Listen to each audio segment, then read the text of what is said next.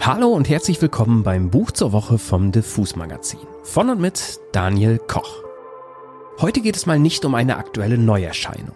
Zumindest nicht in Buchform. Ich werde euch heute nämlich etwas über das lyrische Stenogrammheft von Mascha Kaleko erzählen. Und dieses Buch ist eigentlich schon ein Klassiker. Ich glaube, meine Taschenbuchausgabe ist die 44. Auflage oder so. Aber es ist gerade ein Album erschienen, das Texte aus diesem tollen Buch in Liedform aufbereitet hat. Und deshalb gibt's jetzt eine kleine Zeitreise ins Berlin zwischen den Weltkriegen. Und zu einer Dichterin, die man auch lieben kann, wenn man es sonst so gar nicht mit Gedichtbänden hat.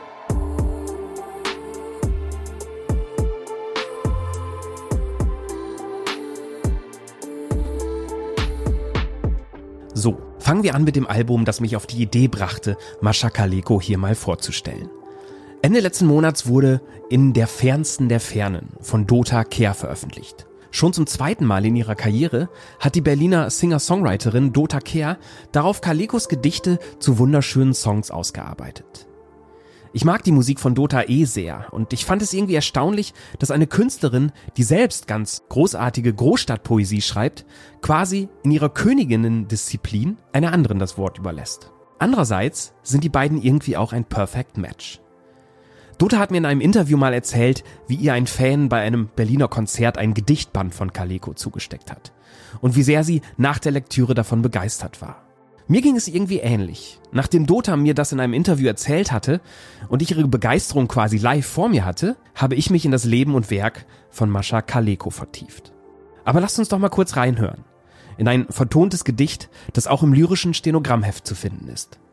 Und das heißt Großstadtliebe.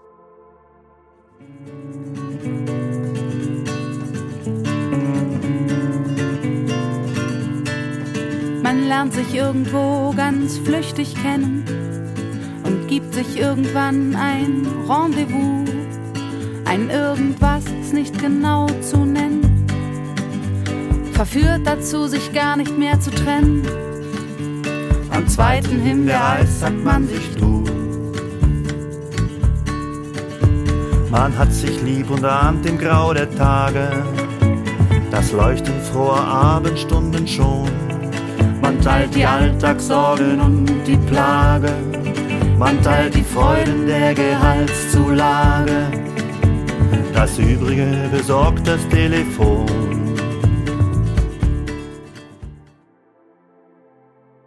Ihr merkt schon, damals lief das Anbandeln noch ein bisschen äh, gesetzter, würde ich sagen. Das waren also Dota Care und Fanny van Dann, die ihr da gehört habt. Und auch das sollte man vielleicht kurz hier erwähnen. Dota hat sich für In der fernsten Ferne, wie schon auf ihrem ersten Kaleko-Album, wieder einige tolle Gäste an Bord geholt. Diesmal sind das neben Fanny zum Beispiel auch Blexi Daru, Clouseau oder Dirk von Lofzo. Aber kommen wir jetzt zu Mascha Kaleko und das lyrische Stenogrammheft. Ein Titel, der heute ein wenig unsexy erscheint, aber lasst euch davon nicht abschrecken.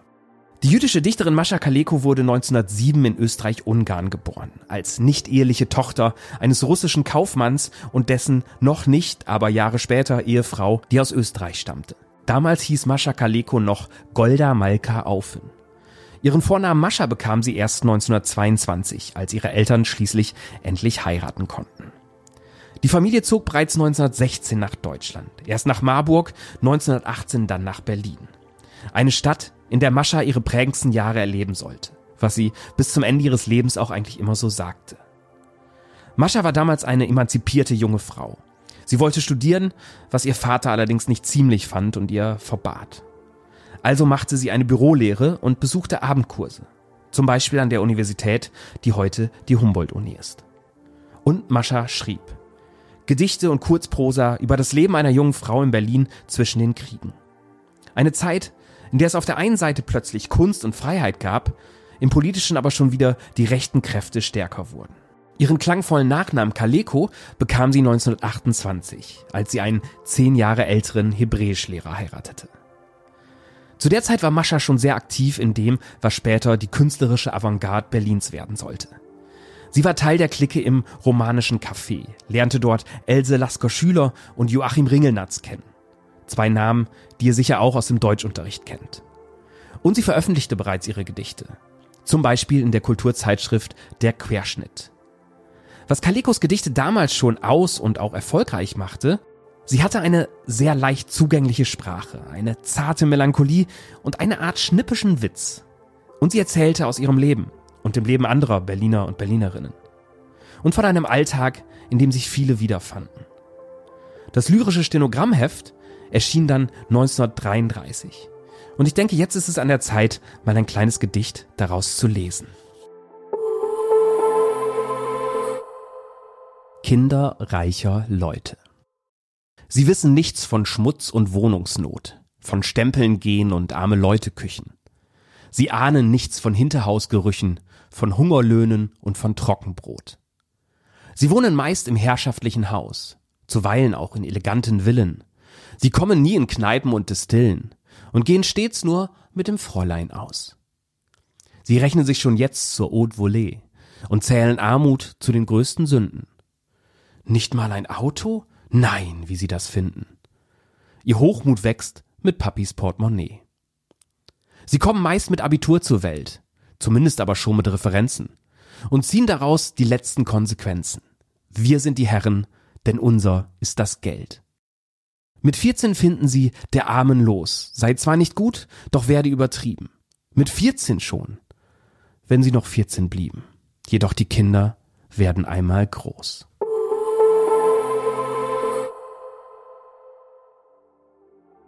Es geht doch nichts über eine kleine, bissige Portion Reichenhass.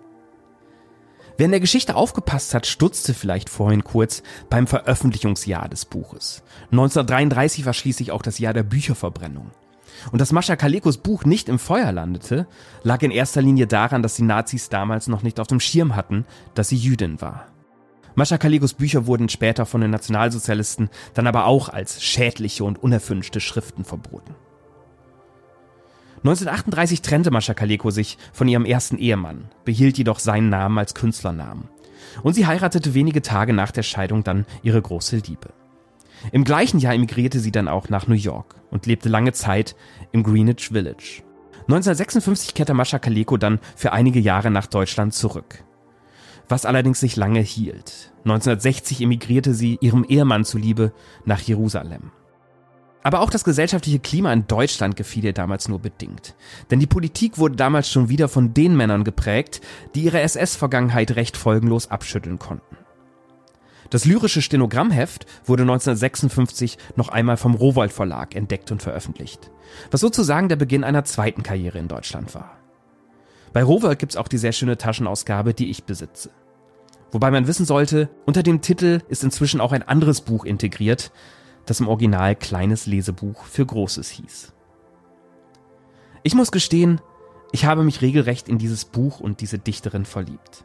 Ihre Verse, aber auch ihre kleinen Prosastücke werfen einen direkt in diese seltsame Zeit und in das Leben einer jungen Frau, die alles dafür tat, um sich künstlerisch ausdrücken zu können, aber dabei nie den Humor verloren hat. Und ich finde ihre Sprache auch heute noch so frisch und lustig, dass ich irgendwie das Gefühl habe, heutzutage würde Mascha wahrscheinlich tatsächlich mit Dota Care abhängen oder mit Dilla Songs aufnehmen oder mit Maribu oder mit Wassermann oder mit Paula Hartmann. Ich möchte jetzt ausnahmsweise noch einen zweiten Part aus dem Buch vorlesen. Diesmal kein Gedicht, sondern ein kleines Prosastück über einen regnerischen Nachmittag in guter Gesellschaft.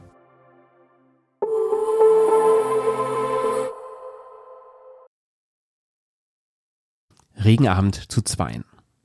Damals hatten wir gar kein Geld mehr, aber auch nicht einen Pfennig. Das letzte Honorar war für Stefans Studiengebühren draufgegangen und ein neues war noch nicht in Sicht. Der Kaufmann hatte schon an 20 Mark von uns zu bekommen und auch an der Waschanstalt gegenüber drückten wir uns seit Tagen scheu vorbei. Ich war ziemlich hungrig und missgestimmt nach Hause gekommen. Mein ganzes Essen waren zwei bunte Brötchen am Automatenbuffet gewesen, und wenn eine gebratene Taube versucht hätte, mir in den Mund zu fliegen, ich hätte nicht Nein gesagt aber das kommt ja nur noch in ganz unmodernen Märchen vor. Stefan hingegen machte es nichts aus, sich einmal nur auf geistige Genüsse einzustellen. Eine Pellkartoffel, sagte er, ist auch eine Gottesgabe. Er stand, wie immer um fünf, strahlend an der Haltestelle und winkte mir schon von weitem. Es war ein trostloser Tag. Seit Stunden schon schüttete der Himmel Regen, und immer wenn man dachte, jetzt muss der Vorrat da oben doch endlich einmal aufgebraucht sein, klatsch, kam eine neue Lieferung. Die Taxis patschten durch die Pfützen und der Wind tat, was sich für einen ordentlichen Wind schickt. Er heulte. Der Zeitungsmann vorm Café hatte sich mit seinem Kram in einen Hausflur geflüchtet. Da stand er nun, machte einen jämmerlichen Eindruck und ein schlechtes Geschäft. Der Eissalon an der Ecke lag einsam und verlassen da. Wir schlurrten untergefasst über den glitschigen Asphalt. Meine klatschnasse Baskenmütze hatte ich abgenommen und mein weißes Sommerkleid hing traurig an mir herunter. So liefen wir nach Hause. Wir bewohnten damals noch bei Frau Meilig ein möbliertes, wie es im Buche steht. Frau Meilig aber war eine liebe, brave Frau und das Zimmer sauber und billig. An die Plüschgarnitur mit den Häkeldeckchen hatten wir uns allmählich gewöhnt. Und der Silberpokal mit der Widmung des Pulitzer Sportvereins 1910 war in das Zimmer des neuen Mieters gewandert. Es war also erträglich. Besonders, da wir uns sehr wenig im Zimmer aufhielten, denn die Tage vorher waren noch herrlich gewesen. Nun aber goss es in endlosen Strömen. Die Fenster sahen verweint ins Zimmer und das Elektrische entblößte unbarmherzig die spießigen Möbel einer verflossenen Epoche. Unsere tropfenden Sachen baumelten zum Trocknen und das ganze Zimmer roch nach Warteraum. Stefan stopfte sich am Schreibtisch eine Selfmade. So hatte er die Zigaretten getauft, die er sich aus einer verdächtig nach Seegras duftenden Tabakmischung zurechtdrehte. Ich hockte zusammengekauert in einer Talmulde unseres hügeligen Sofas, Beine hochgezogen, Arme über den Knien, machte ein dummes Gesicht und dachte gar nichts. Da man aber, wie Stefan behauptet, immer irgendetwas denkt, folgt eine gründliche Analyse des menschlichen Denkapparates, muss ich wohl an ein ganz bestimmtes gar nichts gedacht haben. So oder so, meine Gedanken waren durchaus nicht vergnüglich. Möchtest du eine Zigarette? fing Stefan an. Ich muss schon sehr unglücklich aussehen, wenn Stefan mir eine Zigarette anbietet. Er mag nicht, dass ich rauche. Danke. Danke ja oder danke nein? Nein. Lange Pause. Wir sitzen da und schweigen uns an. Es ist ganz still im Zimmer. Nur ab und zu schlagen vereinzelt ein paar Regentropfen an das Fenster. Das hört sich an, als pickten Vögel mit harten Schnäbeln an die Scheiben. Der Regen ist fort, nur von der Dachrinne kommen noch langsam ein paar schwerfällige dicke Tropfen wie Nachzügler hinterhergelaufen. Wir gehen beide an das offene Fenster. Die 69 klingelt über die Schienen. Der Himmel ist erdbeerrosa und hat ein paar helle Wolken vorgehängt. Ansichtskartenhimmel mit der Überschrift Sonnenuntergang. Komm, wir wollen ein bisschen vors Haus, dann kann die schlechte Stimmung hier zum Fenster hinausziehen. Gute Luft ist auch für seelische Katare gesund. Unten stehen die Häuser da, frisch gewaschen, mit Fenstern blank wie Kinderaugen. Auf den klitschnassen Trottoirsteinen spiegelt sich ein bisschen Sonne und es riecht wie nach einem Regen. Die Straßen entlang, vorbei an Schaufenstern, Trikotagen, Drogerie, Meyers Dauerwellverfahren, Schnellbesohlanstalt und Delikatessen. Eine Flasche Wermut wäre jetzt gar nicht übel. Was meinst du? Ach was. Sagt, habt ihr als Kinder auch manchmal Entsagung gespielt? Kennst du gar nicht? Na, da haben wir uns vor die verführerischsten Auslagen gestellt. Nach dem Muster Fuchs und saure Trauben. Im Tone höchster Verachtung gerufen, Schokolade? Mag ich nicht. Marzipan? Pfui, schmeckt ja gar nicht. Und so bei vielen Leckerbissen. Schade, dass man schon zu groß dafür ist. Du, haben wir denn gar nichts mehr? Was meinst du? Geld? Hm? Was meine Vermögensverhältnisse anbetrifft, Barbestand gleich null. Das ist nicht viel. Nein, aber warte mal, mir fällt da ein, ich muss noch ein paar Briefmarken haben. Holla, schau her. 3A15, eine 5er und 5 Achter. Macht insgesamt 90 deutsche Reichspfennige. Was sagst du nun? Her damit, es ist kurz vor sieben. Vielleicht bekomme ich noch was dafür. Spring du nur inzwischen hinauf, das regnet ja schon wieder. Wie ich mit meinen Einkäufen die Treppe hinauf will, es hat gerade noch zu einem Achtel Kaffee, beste Mischung und einer Büchse Milch gereicht, kommt Stefan heruntergesaust in jeder Hand zwei Selterflaschen. Weißt du, dass wir dafür nochmal 40 Pfennig bekommen? Was bin ich für ein Finanzminister? Also rasch zum Bäcker. Das wird ja ein Luxus-Super heute Abend. In der Kaffeemaschine dampft es schon und durch das Zimmer geht ein Duft von Zunzel WW erste Mischung. Wie hübsch die gelben Tassen auf der blauen Decke. Gemütlicher als vorhin, will ich meinen. Und da draußen gießt es. Wir saßen sehr vergnügt zusammen und fanden den Kaffee vorzüglich und den Kuchen ausgezeichnet. Dann legten wir eine Reveille-Platte aufs Grammophon, hörten begeistert zu und es war bezaubernd.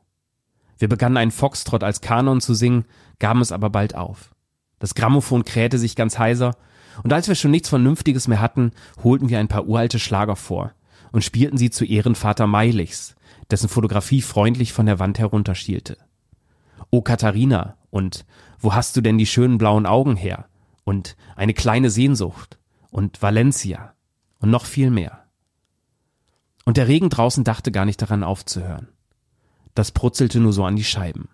Die Nadel surrte auf den alten, abgespielten Platten.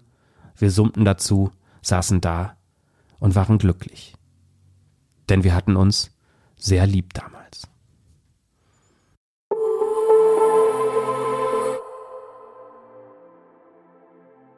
Ach ja.